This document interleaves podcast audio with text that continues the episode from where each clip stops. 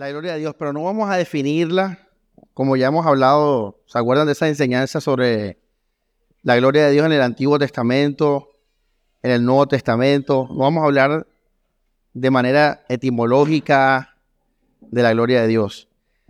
Vamos a hablar en el sentido de querer darle la gloria a Dios. Cuando uno dice, quiero darle la gloria a Dios, quiero agradar al Señor, quiero alabar al Señor, ese es el énfasis de la enseñanza.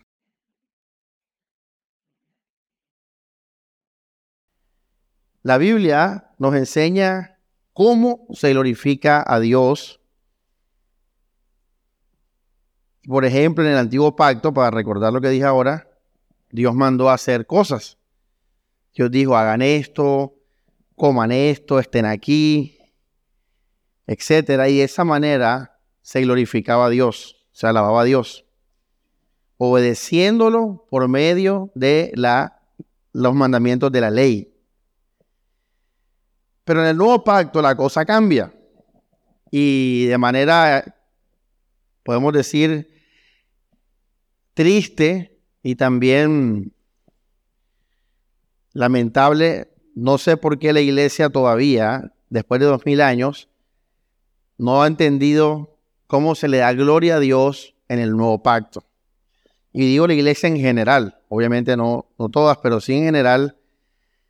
La iglesia sigue agradando a Dios como si estuviéramos en el antiguo pacto. Bueno, ¿por qué pasa eso? Muchas razones. Pero vamos a recordar, si usted le quiere dar la gloria a Dios, ¿cómo se hace eso? Escuchen bien, porque esa creo que es la razón por la cual uno está en la iglesia finalmente, ¿verdad? Para agradar a Dios y obedecerlo, darle la gloria.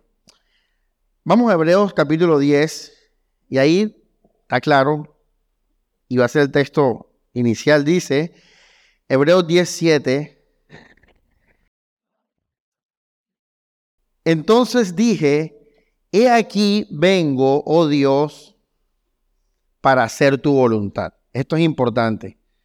Porque así como Dios en el antiguo pacto dijo, quiero que me construyas un tabernáculo con estas características, también Dios ha hablado. Ojo esto, iglesia. Porque repito, mucha gente sigue agradando a Dios de la manera que Él habló, pasado, Antiguo Testamento. Pero no de la manera que Él habló en el nuevo pacto y de manera perpetua. Y dice, vengo Dios para hacer tu voluntad. Quiere decir que lo que vamos a leer a continuación, ¿qué es? La voluntad de Dios. Ojo esto. Como en el rollo del libro está escrito de mí, diciendo primero, ojo esto iglesia, que aquí va a mencionar algo de la ley. Dice, sacrificio y ofrenda y holocausto y expiaciones por el pecado no quisiste ni te agradaron, las cuales cosas se ofrecen según la ley. Entonces aquí vamos a parar. Quiere decir que ya a Dios no le agrada lo que le qué, lo que a él le agradaba. En un sentido, porque el, el pueblo de Israel no se dio cuenta cuál era la verdadera intención de la ley. Sin embargo, de manera externa, Dios dijo, ya no quiero más que, ya no quiero más que mates animales por los pecados. Ya no quiero más que lleves ofrenda por los pecados. Dice, verso 9, y diciendo luego, he aquí vengo, oh Dios, para hacer tu voluntad. Vamos a ver qué es la voluntad del Señor. Dice, quita qué? Lo primero, si ven hermanos, hay algo que se quita, hay algo que ya no es. Y muchos siguen viviendo en lo primero. O sea, quieren alabar a Dios en lo primero, quieren glorificar a Dios en lo primero. Pero hay algo que se quitó y dice para establecer esto último. Vamos a leer qué es eso, verso 10. En esa voluntad, en lo último, dice, somos santificados. ¿Somos qué? Santificados. Somos apartados para vivir para Dios. somos separados. Santidad, separar, ¿se acuerda? Apartar. Somos apartados mediante qué iglesia? Léalo. La ofrenda del cuerpo de Jesucristo. O sea, ¿qué nos aparta a nosotros? ¿Qué nos hace para Dios? El Señor Jesucristo. Y dice, hecha una vez para qué? Quiere decir que a diferencia del antiguo pacto, esto nunca va a cambiar. El antiguo pacto, la manera de agradar a Dios cambió. Pero en Cristo Jesús, esta es la voluntad de Dios que permanente. Esta es la voluntad de Dios, santificados mediante la ofrenda del cuerpo de Jesucristo. Ahora vamos al libro de Efesios para entender mejor esto. Y lo ligamos al tema de hoy, de la gloria de Dios. Efesios capítulo 1. Y les voy a, como el tema igual no es, el de hoy, este no es el tema de hoy, no vamos a hablar de cómo somos santificados de manera, de nuevo, eh, etimológica, conceptual, teológicamente, no vamos a profundizar en eso, pero básicamente, ¿cómo tú eres santificado mediante el cuerpo de Cristo? ¿Por medio de qué? La fe. Esa es la, la forma en que tú te unes a lo que Jesús hizo a por medio de la fe. Eso está en Gálatas capítulo 2, 3, en Romanos capítulo 8, la fe. ¿Ya? Esa es la, la manera. esto es importante aclararlo porque Jesús, ¿dónde está Jesús? Señálemelo. ¿Dónde está la sangre física de Jesús? ¿Dónde está la cruz física? Eso ya no está con nosotros hace dos mil años. Pero entonces, ¿cómo nos, cómo nos unimos a lo que Jesús hizo? cómo yo me uno a la redención de los pecados, cómo yo me uno a la comunión con el Padre por medio de Jesucristo, cómo yo me uno a la santidad que Jesús me otorgó por medio de su muerte, cómo yo me uno a la justificación de los pecados por medio de la fe, iglesia. Es la fe. Creer en el Señor Jesucristo de todo corazón. Bueno, con eso claro, vamos entonces a Efesios 1, y vamos a seguir leyendo más de la gloria de Dios en el nuevo pacto y de manera que perpetua. Versículo 3 dice, bendito sea el Dios y Padre de nuestro Señor Jesucristo. Interesante que comienza con una alabanza, ¿verdad? Bendito sea el Dios y Padre de nuestro Señor Jesucristo. ¿Por qué? ¿Por qué no? ¿Por qué, ¿Por qué empieza con una alabanza? Vamos al verso 4, dice, según nos escogió en él antes de la fundación del mundo, para que fuésemos qué? Santos y sin mancha delante de Él. En amor, habiéndonos predestinado para ser adoptados hijos suyos por medio de Jesucristo. Fíjense, ¿por medio de qué? De Jesucristo. Él es el todo, Él es el, él es el centro de la alabanza y la gloria de Dios. Ahora vamos a verlo. Dice, versículo 6, para alabanza, ¿qué dice? Léalo. Para alabanza de la gloria de su gracia con la cual Él nos hizo aceptos en el amado, en quien tenemos redención por su sangre, el perdón de los pecados, según la riqueza de su gracia. Y sigue hablando de privilegios, de beneficios que tenemos a través de Cristo, pero mire lo que dice el versículo 12, después de, no los he leído todos, puede leerlo en su casa, pero después de leer más beneficios a través de Jesús, Mira el versículo 12 lo que dice. A fin que seamos que, léalo, para alabanza de su gloria. Hermanos, si usted quiere alabar a Dios, si usted quiere glorificar a Dios, usted tiene que hacer una sola cosa y es recibir lo que Cristo hizo por ti. Si usted lee, repito, lea los versículos de nuevo, todos son unos beneficios que tenemos por el Hijo. Vamos a recapitularlos rápidamente. Verso 4, santos y sin mancha. Verso 5, amados, adoptados. Verso 7, redención de los pecados, perdón de los pecados. Verso 8, sabiduría e inteligencia espiritual. Dones y beneficios a través de Cristo. Ahora, dice, para alabanza de su gloria. En otras palabras, hermanos, la voluntad de Dios es que tú recibas el regalo que Dios te dio a través de Jesús, que Él te dio a través de Jesús. Que tú puedas disfrutar de todo lo que el Padre nos ha dado en Cristo Jesús. De ese amor, de esa redención de los pecados. Que puedas descansar de tus cargas. Que puedas descansar de la culpa de nuestros pecados que puedas saber que Cristo te perdonó y te perdonó para siempre. Que puedas saltar de alegría porque eres perdonado, porque eres amado. Esa es la buena noticia. Y si tú recibes eso, o esto, y si tú vives en eso, lo disfrutas creyéndolo, Dios va a ser qué?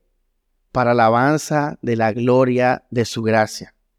En otras palabras, en el antiguo pacto, para poder agradar a Dios, teníamos que matar ciertos animales para ser redimidos, teníamos que vestirnos de cierta forma, teníamos que tener el templo, teníamos que construir cosas que Dios había mandado, teníamos que hacer y no hacer, muchos haceres, muchos no haceres. Ahí está la ley. Levíticos, números, Deuteronomio. Léaselo. Ahí había muchas cosas que hacer. Pero recuerden cuando Jesús le dijo a la, a la samaritana, no es necesario que vaya a Jerusalén. Ya no, ya no es necesario. Ahora Dios está buscando adoradores que lo adoren en espíritu y en verdad. Y después le dijo a ella, si tú tomas de esta agua, fíjense, nunca jamás volverás a tener sed. Ahí Jesús estaba ya anunciándole a la samaritana lo nuevo que venía. Quítalo primero, ¿se acuerdan de Hebreos? Y aquí para establecer lo último. ¿Qué es lo último? Es el regalo de Jesucristo. Esa es la buena noticia. Vamos al Evangelio de Lucas. Y ahora creo que vamos a entender mejor este pasaje. Evangelio de Lucas, capítulo 2 versículo 10, bueno, el 9. Dice que había unos pastores en, pastoreando en la región, pastores pastoreando. Y dice, verso 9, Lucas 2.9, y aquí se les presentó un ángel del Señor. Aquí Jesús no había nacido, eh, perdón, no había, todavía estaba bebecito. Y dice, y aquí se le presentó un ángel del Señor. Miren esto, ¿y la qué? La gloria del Señor los rodeó de resplandor tuvieron gran temor, pero el ángel les dijo, Jesús era un bebecito en ese momento, no temáis, porque aquí os doy nuevas de gran qué? De gran gozo, que será para todo el pueblo, que os ha nacido hoy en la ciudad de David un qué? Un Salvador que es Cristo el Señor. Esa es la buena noticia. Hermano, si usted se le espicha la llanta y no tiene cómo cambiarla y hace tremendo sol y llega una persona y le dice, hazme 20 flexiones para poder ayudarte. No, es más, hazme 50 flexiones y dame 50 mil pesos y te ayudo. Eso no es una ayuda realmente, eso es más carga. Y muchos predican ese evangelio. Muchos están todavía predicando a un Dios que nos está exigiendo que hagamos 20 flexiones, que le demos dinero. Eh, no, eso no es ningún regalo, eso es una carga más. Pero los ángeles dijeron que Jesús no era una carga más. Los ángeles dijeron, he aquí, os doy nuevas de gran qué. O sea, viene un señor con una botella de agua, con las herramientas para cambiar la llanta. Incluso él te dice, yo te la cambio. Si quieres, siéntate ahí, toma agua y yo te cambio la llanta. Eso es lo que Jesús hizo. Obviamente, mucho más. Pero Jesús hizo todo por nosotros, iglesia. Todo completo Jesús lo hizo. Eso es el amor del Padre Celestial, de Dios el Padre. La voluntad de Dios el Padre fue darnos a su Hijo, darnos a su Hijo como un regalo para disfrutar iglesia, para vivir la salvación, para poder y hay un ejemplo hermoso que resume todo bien chévere. Vamos a Lucas 17 y sigo con el poder ese. Lucas 17, versículo 11. Dice la palabra, yendo Jesús a Jerusalén, a Jerusalén, pasaba entre Samaria y Galilea. Al entrar en una aldea le salieron al encuentro diez hombres leprosos, los cuales se pararon de lejos y alzaron la voz diciendo, Jesús Maestro, ten misericordia de nosotros. Fíjate, pedían ayuda. Cuando él los vio, les dijo, id, mostraos a los sacerdotes, y aconteció que mientras iban, fueron limpiados. O sea, cuando iban al sacerdote, fueron qué? Sanados de su enfermedad. Eso es un don, ¿verdad? Un regalo, una, una gracia, ¿sí o no? Fueron salvados de su enfermedad, podemos decirlo así. Entonces, miren esto, iglesia. Uno de ellos, ¿cuántos eran? Diez. Pero dice que uno de ellos, viendo que había sido sanado, volvió, mira qué hermoso que dice. Una pregunta, ¿cómo glorificó a Dios ese leproso? Dando gracias, ¿por qué? Por su sanidad. Cuando tú disfrutas lo que Jesús te dio y le das gracias al Padre Celestial por ese regalo, tú estás glorificando a Dios. Eso es todo lo que Dios nos pide. Tremendo, ¿verdad? Eso es todo lo que Dios nos pide, que disfrutemos al Hijo, que creamos en el Hijo cuando pecamos, cuando estamos enfermos. ¿Se acuerdan que lo hablamos el miércoles? Cuando estamos en cualquier mal, recordemos que fuimos salvados por gracia. Ese es el poder del Señor. Para decirnos, aunque la higuera no florezca y la vid no dé su fruto y no haya pastos, con todo yo me alegraré y me gozaré en la salvación del Señor. Eso lo dijo el profeta Habacuc. Ahora, esa no es la enseñanza de hoy. La enseñanza de hoy es, ¿por qué no es suficiente para nosotros eso? O sea, porque mira que ya te di la noticia, más, bueno, ya hermanos, bendiciones, váyanse para su casa y disfruten de la salvación. Pero ¿qué pasa con nosotros? No nos es suficiente. Empezamos a ver las cosas que tenemos, lo que no tenemos, lo que el otro hace, lo que el otro no hace. Empezamos a ver cosas en esta tierra, en este mundo, en nuestra vida, y dejamos de estar gozosos por lo que Cristo hizo y empezamos a sentirnos bien o mal por las cosas de este mundo. En otras palabras, acaba la enseñanza de hoy eh, y una persona cercana a ti te dice que tú eres un bueno para nada, por ejemplo. Es grosero contigo, entonces dejas tú de estar contento ya no estás como el leproso saltando, dando gloria a Dios, sino que estás, estás triste porque esa persona que tú amas te dijo que eres un inútil.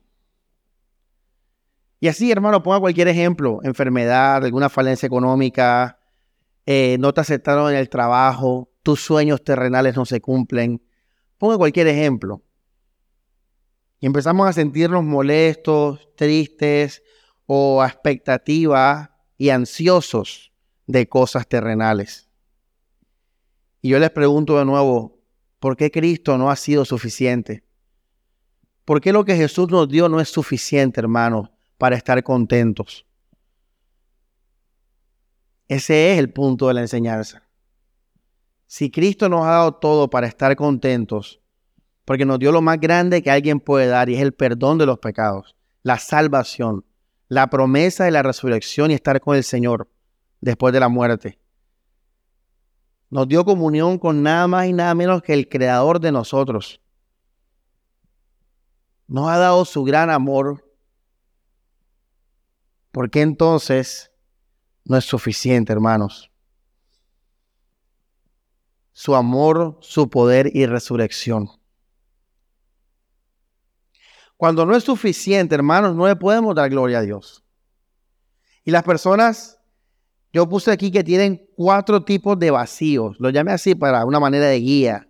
vacíos existenciales. Cuatro, que son las cosas que no nos permiten darle gloria a Dios porque queremos hacer cosas nosotros. Pero ya Dios el Padre nos dijo, no tienen que hacer nada, Jesús hizo todo. Reciban a Jesús. Gócense en eso. Pero nosotros le decimos a Dios, no Señor. Hay algo que yo tengo que hacer, fíjate, para yo estar contento. Y ahí tú creas ese vacío. Tú mismo lo creas. Ya, bueno, son cuatro, puse cuatro. Primero, el moral. El vacío moral. En este vacío, hermanos, muchas personas necesitan, ojo esto, dejar de hacer cosas o hacer cosas para agradar a Dios o para sentirse ellos bien o sin culpa. Eso es humano, es carnal, pero Jesús te dijo, Cristo te perdonó todos los pecados. La Biblia dice que la sangre de Cristo fue suficiente para tus pecados pasados, presentes y futuros. La Biblia te dice que Jesús se, hizo como sacerdote para que no tuvieras más que dar ofrendas y holocaustos. Entonces, ¿por qué te pones a hacer cosas para agradar a Dios? Si ya el Padre dijo, Jesús me ha agradado. ¿Se acuerdan en Hebreo 10? Lo leemos ahora. Ofrenda y sacrificio por los pecados no quisiste. ¿Se acuerdan? Entonces, cuando tú dices, bueno, Señor, yo tengo que hacer esto y lo haces y luego alabas a Dios, pues no estás dando gloria a Dios. Ahí no estás dando gloria a Dios porque la gloria de Dios se recibe cuando por medio del Hijo tú estás completo. Pero si tú por medio de no comer ciertas comidas, o repito, venir a la iglesia incluso, leer la Biblia, orar, ofrendar, necesitas eso para disfrutar de la relación con Dios, hermano, no estás dándole gloria a Dios. Porque el Hijo hizo todo. Y yo estás diciendo, ¿sabes, Padre? Jesús no es suficiente. Jesús murió en la cruz, pero yo tengo que hacer esto. Tengo que ir a la iglesia, tengo que orar, tengo que vestirme así, tengo que escuchar cierto tipo de música. Ahí ya no estamos dándole gloria a Dios, porque ahí tú estás creando o llenando ese vacío que moral. No, hermano, no tienes que hacer nada. Eso lo dice el Evangelio, lo leímos ahora. Solo tienes que recibir, disfrutar, creer, confiar en todo lo que Jesús hizo, incluyendo el perdón de los pecados. Y si tú crees que Jesús te perdonó los pecados, no hay más culpa de conciencia. Está, tu conciencia está tranquila por la sangre de Cristo. Pastor, en serio, no hay que hacer nada. No hay que hacer nada. Por eso a los judíos no les gustaba Jesús. Porque dejar de ser judío en cuanto a la religión era dejar de hacer muchas cosas. Y ellos amaban esas cosas para sentirse buenos. Hay mucha gente que hace cosas para sentirse bueno. Ahí no está dando gloria a Dios.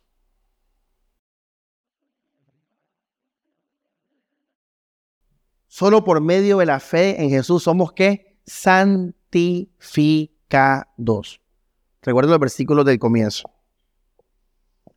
Entonces, si tú quieres darle gloria a Dios, suelta todo lo que tú haces y dejas de hacer por agradar a Dios. Suéltalo. Y solamente disfruta todo lo que Jesús hizo por ti. Si usted me dice, pastor, yo no puedo hacer eso, o lo malo no es las cosas que hace o deja de hacer, eso no es el punto. El punto es por qué Jesús no es suficiente. Ese es el punto. para tu, para tu paz. Porque eso no es suficiente para tu paz.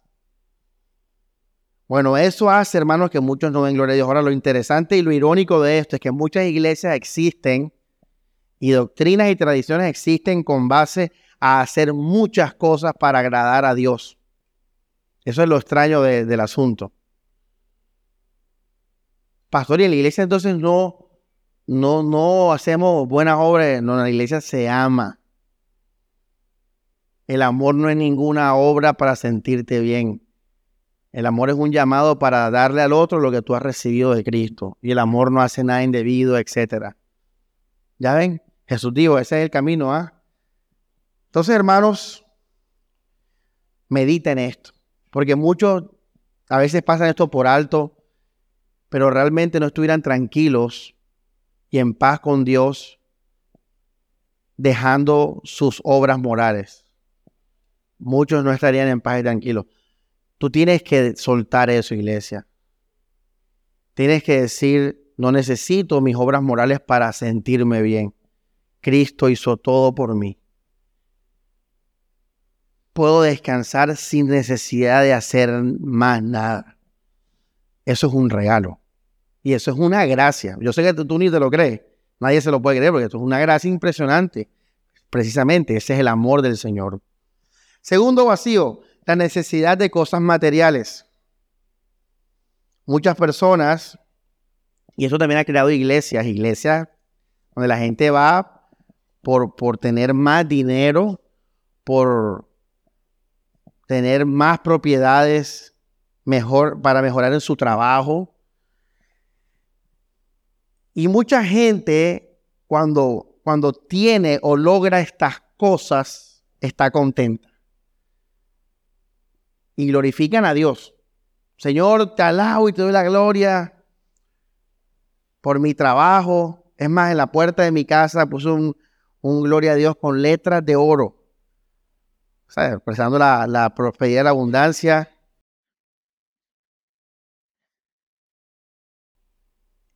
Y a, contrario a esta gente, muchos viven tristes, muchos viven insatisfechos porque no tienen las cosas materiales que desean.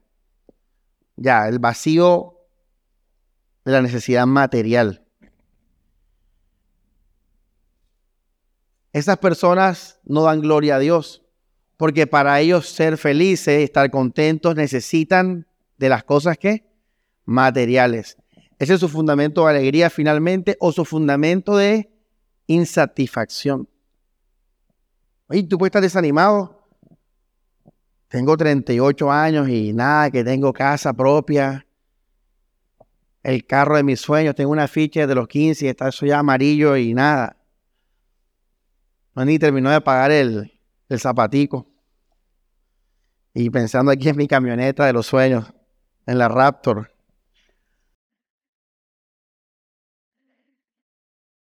Pastor, ¿por qué la gente en la iglesia no está, no está contenta en Jesús como el leproso? ¿Por qué la gente en la iglesia no recibe las buenas nuevas de gran gozo que los ángeles dijeron? Porque tiene vacíos morales, porque tiene vacíos de cosas materiales. Y viene el tercer vacío, el emocional. El emocional.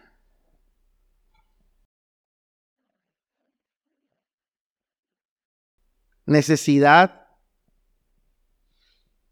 del afecto de las personas. Llámalo padre, llámalo esposo, llámalo hijo, llámalo amigos, novio. Eh, tienes esa necesidad, entonces cuando te falta esa, esa necesidad, naturalmente no estás contento.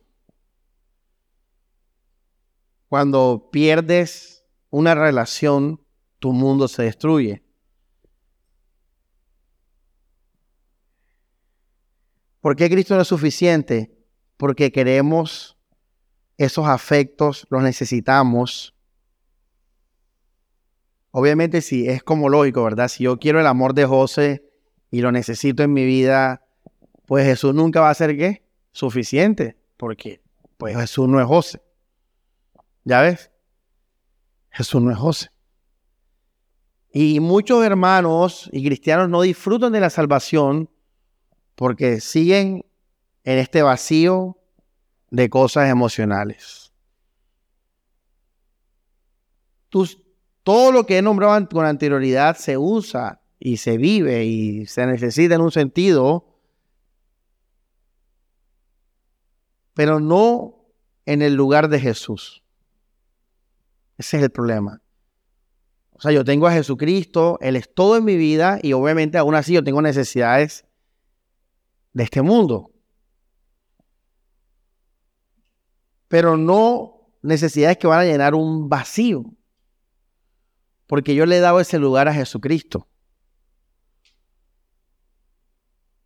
Necesidades que van a llegar un, momento en el tiempo, sí. Una, una área terrenal y pasajera, sí. Un área de responsabilidad, sí. Pero no ningún vacío porque he recibido todo el amor de Jesucristo y es suficiente.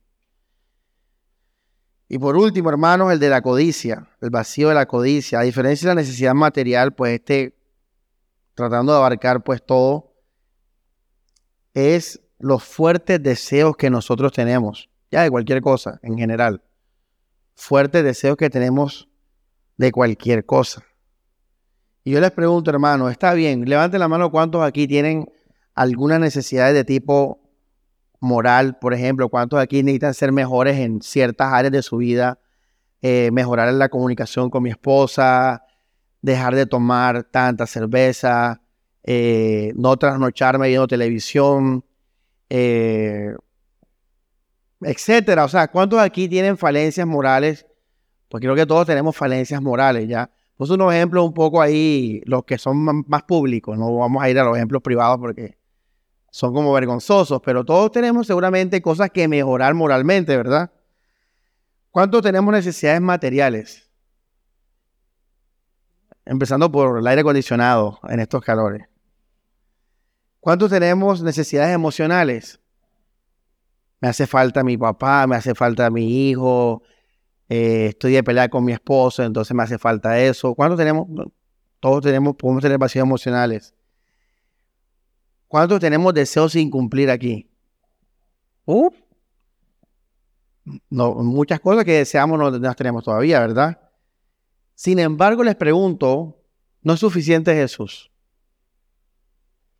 ¿No es suficiente vivir para Dios?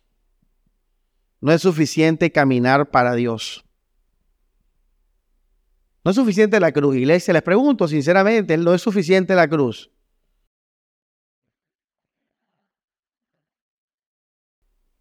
Miren esto.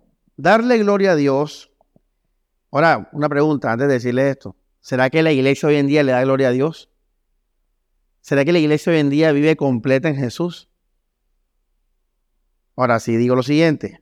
Darle gloria a Dios es la capacidad de vivir en completa plenitud en el Hijo. En completa plenitud en el Hijo. Y actuar con base a esto. Y actuar con base a esto.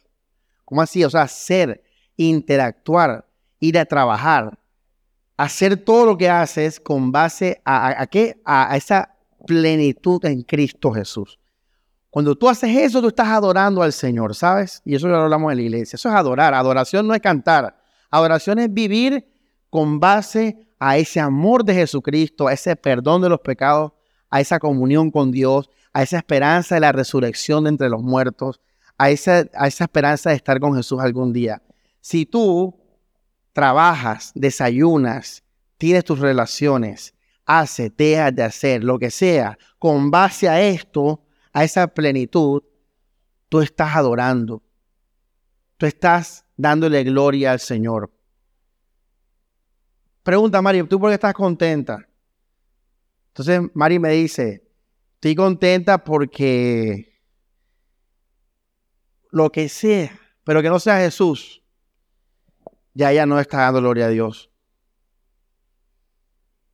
Ahora, digamos que dice, bueno, Jesús, pero añades algo más. Por ejemplo, le doy gloria a Dios, pero tengo plata, tengo, pues tengo las cosas que quiero. Bueno, si es por las dos cosas, no le estás dando gloria a Dios. Pero si tú dices, estoy así como estoy contento por lo que Jesús hizo, solo Él, entonces ¿de quién es la gloria? Pues es poco lógico, ¿verdad? Porque si, si añades algo más, la gloria es de ese algo más. Si añades algo más, la gloria también es de ese algo más. Pero si tú dices, estoy completo en Jesús, la gloria es solo de Jesucristo. Y así Dios es glorificado. Entonces, ¿quieres glorificar a Dios, iglesia? Pues Gózate en Jesucristo. Vive para Él. Disfruta lo que Él te dio y lo que nos va a dar. Las predicas que hemos hablado últimamente. El Hijo, Él lo es todo para todo. Jesucristo. Darle gloria a Dios es la capacidad de vivir en completa plenitud en Él y actuar con base a esto. En medio, y aquí sigo, de toda la fenomenología de la existencia humana.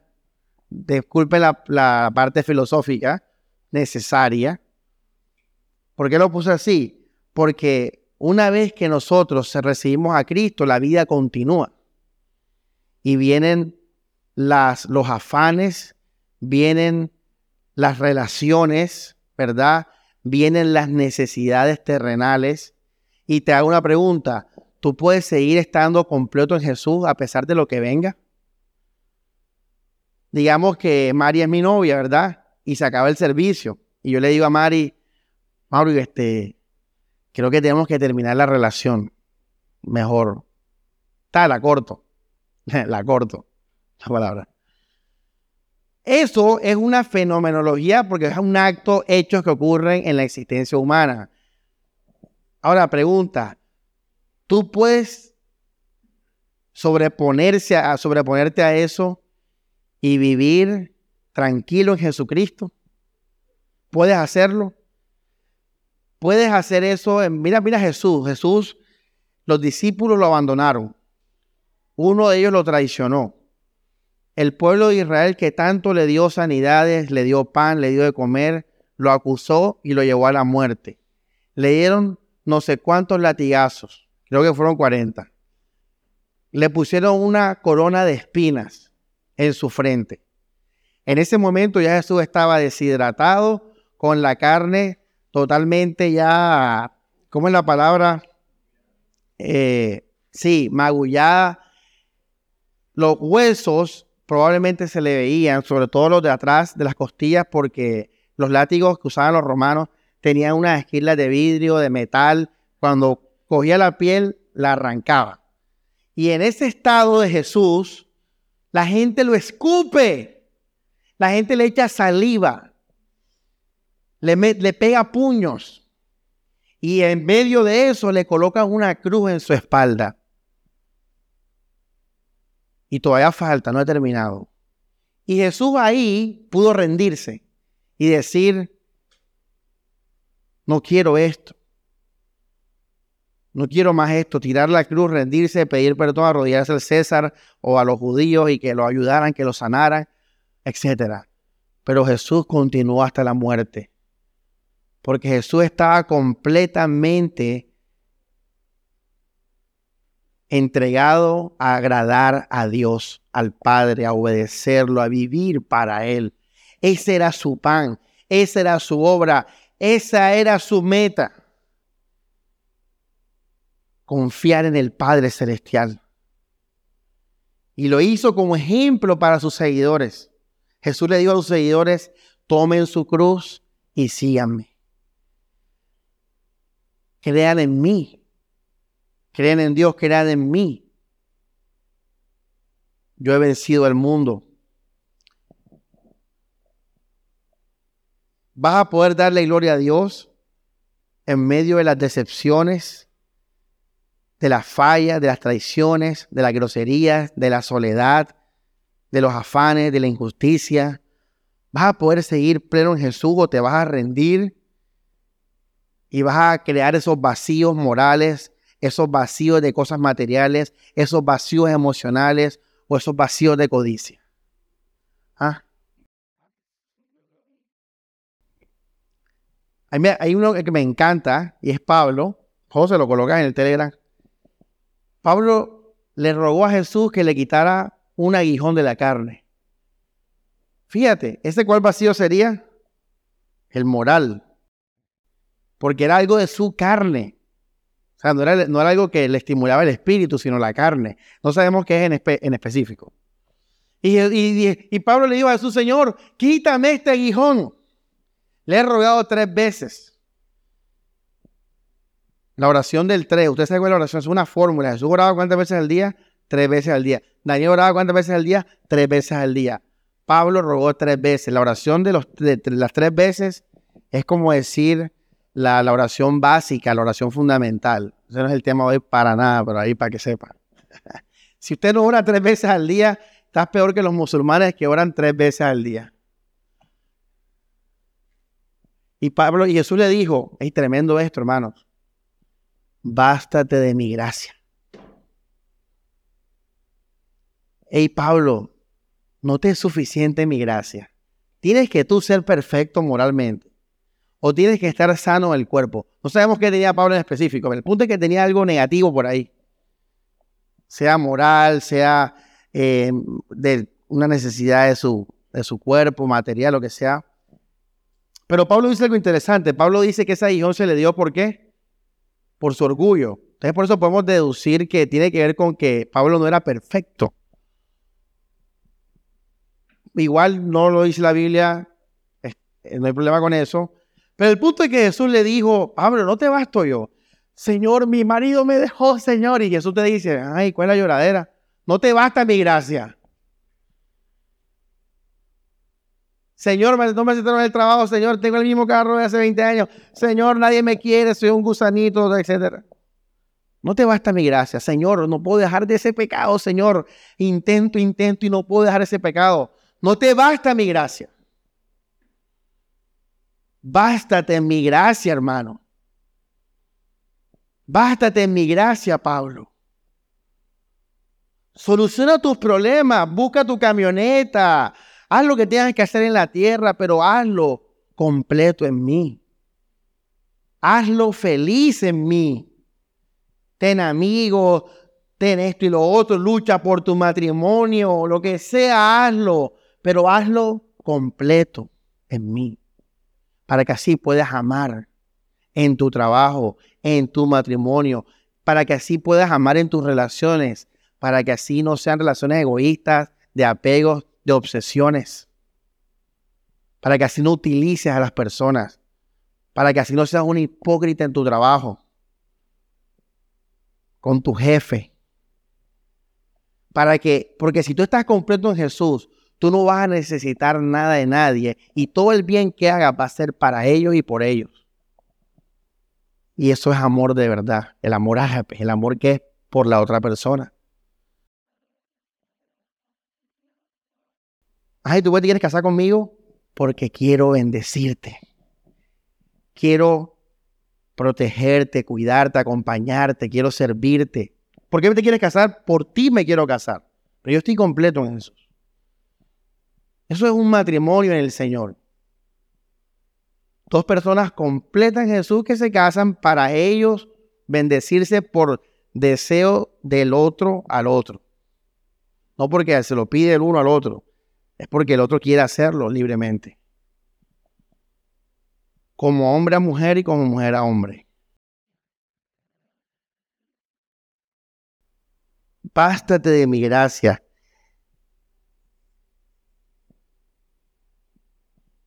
Voy a ponerle un ejemplo y vamos terminando. Un ejemplo que va a ilustrar, digamos, la manera equivocada y la manera correcta, en resumen, de, discernir esto de la gloria del Señor. Hay una mujer que tiene problemas en su matrimonio. Ella no está enamorada de su esposo. Un poco común, ¿verdad? Su esposo le aburre, su esposo no le atrae. Y ella dice en la mente, yo estoy, y tienen tres hijos. Imagínate. O sea, está la cosa complicada. La mujer no es feliz porque tampoco le da la conciencia para dejarlo al marido y etcétera. Aparte de eso, en su trabajo es mala, es sosa, es lenta y por ende no le va bien el trabajo, no la ascienden y se siente. Aparte de eso, sus hijos no la admiran. O sea, no la ven como, o sea, cuando el papá habla, los hijos botan la baba, lo escuchan, las historias del papá, pero cuando ella habla, los hijos se aburren, no paran bolas, no admiran a su mamá. admiran a su papá. Ella llega a la iglesia, llega a la iglesia. Y le dicen eso, que Jesús la ama, que Jesús murió por ella, que Jesús todo esto, esto y aquello. Y entonces ella se, se fundamenta en ese amor del Señor para justificar, ojo esto, los males que ella tiene. Por ejemplo, la Biblia dice, todas las cosas obran a bien a los que ¿qué? aman. Entonces ella dice, bueno, la verdad es que yo eh, tengo esta relación con mi marido así asado porque Dios me lo dio para yo morir al yo, para aplastar mi orgullo. Ya yo sé que Dios tiene un propósito en esto. Entonces, ella logra encontrar felicidad porque mentalmente hace un cambalache ahí en el que justifica esa situación que la hace infeliz a ella, pero ya es feliz, porque se imagina que Dios lo hizo a propósito para, un, para su orgullo. Y la, la, mujer es feliz ahora. Una pregunta, ¿esa mujer está dando gloria a Dios? La respuesta es no. Parece que sí, pero no. ¿Sabes por qué no? Porque la base de su dolor y de su felicidad es la resolución del conflicto con su marido. Ese por eso no le da gloria a Dios. La gloria a Dios es que ella venga a la iglesia, ella conozca el Evangelio y ella diga, suelto todo, ya no voy a esperar mi felicidad en la vida, ya no voy a esperar que mis hijos me admiren, ya yo renuncio a todo eso como Pablo dijo, y Señor, te tomo completamente a ti, Jesús. Tomo tu amor, tomo tu poder, tomo tus promesas, Jesús, te tomo completamente a ti. Lo interesante es que si viene una mujer que los hijos la admiran, que está enamorada de su esposo, que le va bien en el trabajo, y viene a la iglesia y hace lo mismo que ella, las dos se encuentran en Jesucristo y las dos van a ser igual de felices en Jesucristo porque ambas dejaron lo terrenal por tomar completamente a Jesús y ambas le dan la gloria al Señor. No importa si tu vida era mala o tu vida era buena. Se unen en Cristo Jesús. Eso es dar la gloria a Dios. Entonces, hermanos, usted tiene, si usted quiere la gloria a Dios, suelte todo y tome a Jesús y descanse en Él. No tome como referencia una resolución en esta vida de algún problema que tengas terrenal. Renuncia aún a eso. Porque Jesús te está diciendo, yo soy el camino, la verdad y la vida. Yo vine a dar vida y vida en abundancia. Si tomas de esta agua, nunca jamás volverás a tomar sed. La gente del mundo no va a ser salva, no porque por sus pecados, porque Cristo los perdonó todos. La gente no va a ser salva porque no es suficiente Jesús, porque quieren otras cosas. Y esas otras cosas son terrenales. Pero si tú sueltas todo en tu corazón y tomas completamente a Jesús y saltas de alegría por Él y esperas en Él, y esperar en Jesús no es que tus problemas terrenales se van a terminar.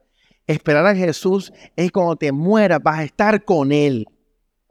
Esperar en Jesús es que todos los días disfrutas del perdón de los pecados. No tiene nada que ver con que tu trabajo mejore, o que tu salud mejore, o que tu matrimonio mejore. No tiene nada que ver con eso.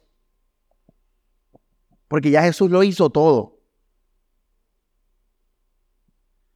Eso le da la gloria al Señor. Entonces, cuando, cuando, tú digas, no, quiero darle la gloria a Dios, descansa en Jesús. Gózate en Jesús.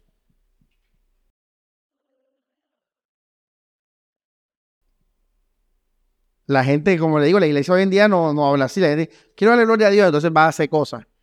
Va a hacer cosas. Darle la gloria a Dios es disfrutar de Jesús, recibirlo a Él, soltarlo todo y tenerlo todo a Jesús, todo en Jesús. Entonces llegó Jesús. Juan, Santiago, síganme. ¿Qué hicieron ellos? Dejaron todo. Dejaron al Padre, dejaron las redes. Bueno, esas historias que ellos vivieron terrenalmente y literalmente, tú las tienes que vivir en tu corazón. Todos tenemos que dejar las redes. Todos tenemos que dejar el banco del tributo que representa el trabajo. Todos tenemos que dejar el negocio del Padre que representa el peso de agradar a, la familia, a, todos los demás. Vivir solo para Jesucristo. Colosenses 1.10, y vamos terminando con esto. Pregunta, ¿cómo le doy la gloria a Dios en relación con otra persona? Ya lo dije, pero si se le preguntan cómo usted respondería, la respuesta es, pues, expresando la felicidad que tengo por Jesucristo. Cuando tú expresas tu felicidad a otra persona de lo que Jesús te ha dado, tú estás dándole gloria a Dios en relación con otra persona. Con otra persona. Eso es darle la gloria a Dios en relación con otra persona. Vamos a Colosenses 1.10. Dice, tremendo para que andéis como es digno del Señor, agradándole en todo. Creo que ya sabes la respuesta. ¿Cómo tú andas digno del Señor, agradándole en todo? ¿Cómo, tú andas en eso? Pues viviendo solo y solo en lo que Cristo hizo por mí. Cuando yo vivo así, por ejemplo, vamos a decir un ejemplo,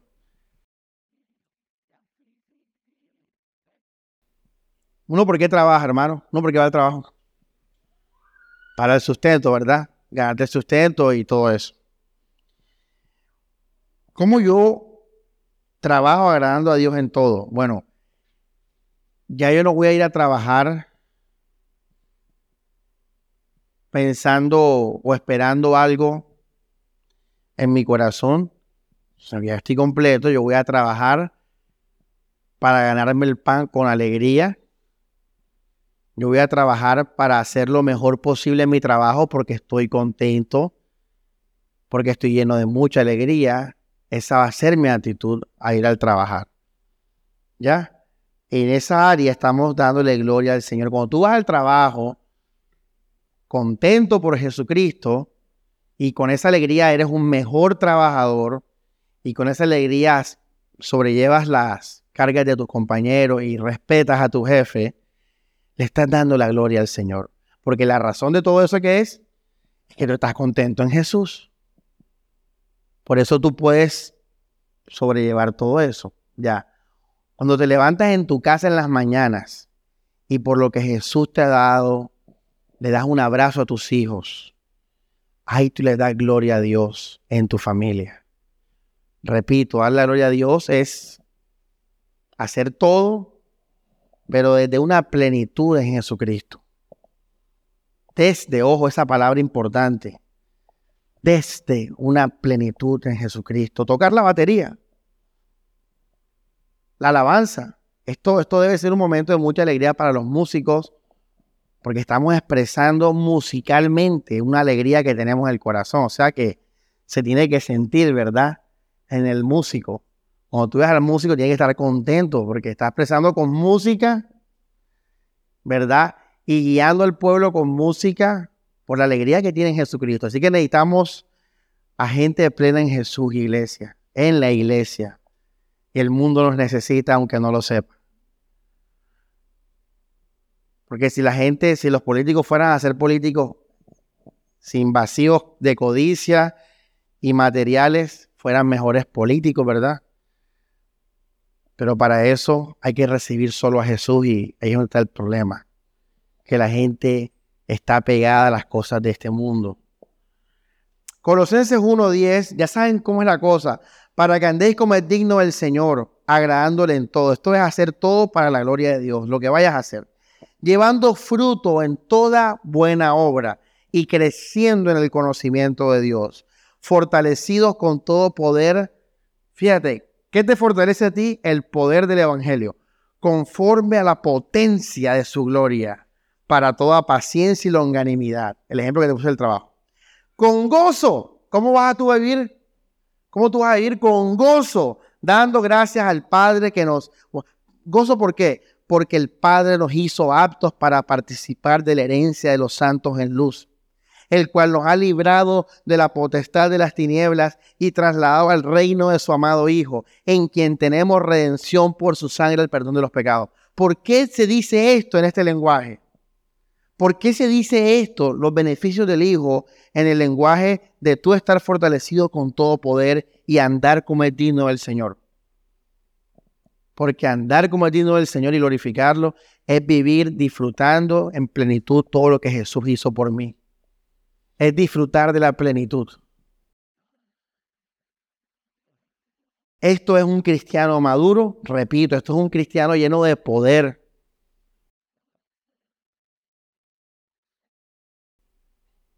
Y ojo el corazón, iglesia. Porque hay muchos que están contentos, pero como el ejemplo de la mujer esa que les coloqué. Porque el Señor representó un cambalache para tranquilizarlos en sus problemas terrenales. Pero sigue siendo el problema terrenal la base de su alegría o de su tristeza es soltarlo todo, como dijo Pablo, todo lo que considero como pérdida, ya Cristo es todo para mí.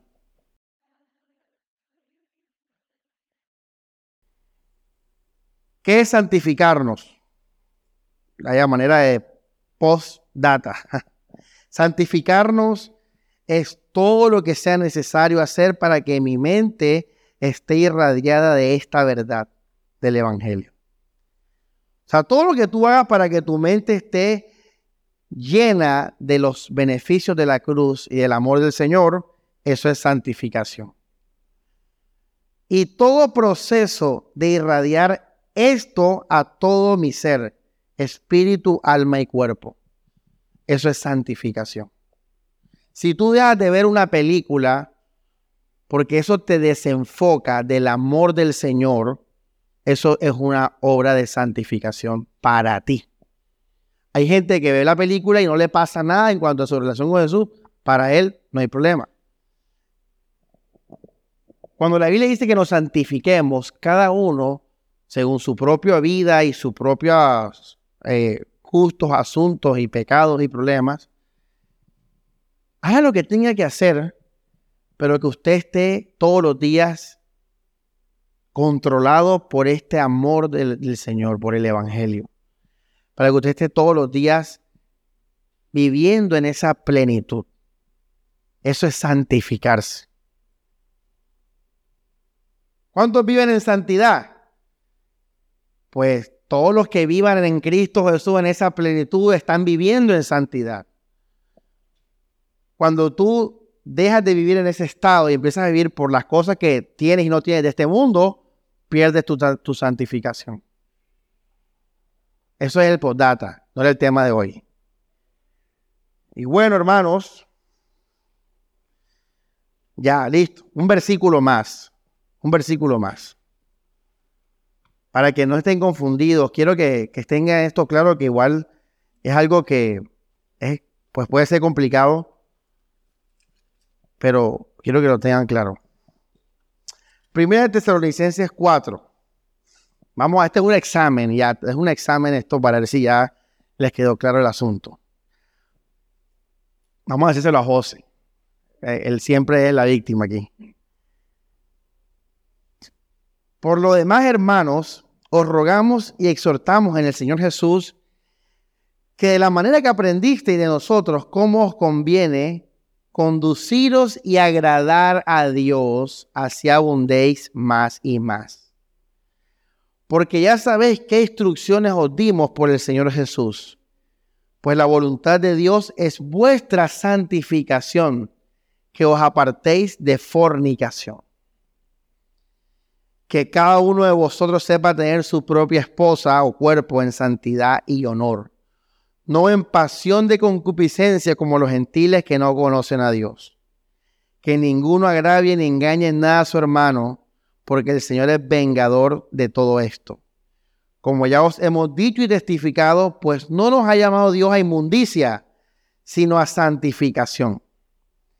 Así que el que desecha esto no desecha al hombre, sino a Dios que también nos dio su espíritu. Listo, ese es el versículo. Ahora, el pastor enseñó en la iglesia hoy que darle gloria a Dios es vivir en Jesucristo, en lo que Él nos dio y ya. No hay que hacer nada, simplemente celebrar, recibir, darle gracias a Dios. Pero aquí Pablo aparentemente nos dice que santificarse incluye el apartarse de la fornicación. Ahí lo está diciendo con mucha claridad, ¿verdad? Incluso dice, tengan dominio propio ustedes, no utilicen a los hermanos, Dios es vengador de todo esto. Dios no nos ha llamado a la inmundicia, sino a la santificación. ¿Cómo tú, José, entonces, en resumen, conectas esto, armonizas esto con lo que yo enseñé en esta mañana? Terminamos con esto. Sé obviamente breve. Muy fácil la respuesta. Pan comido, como dicen por ahí.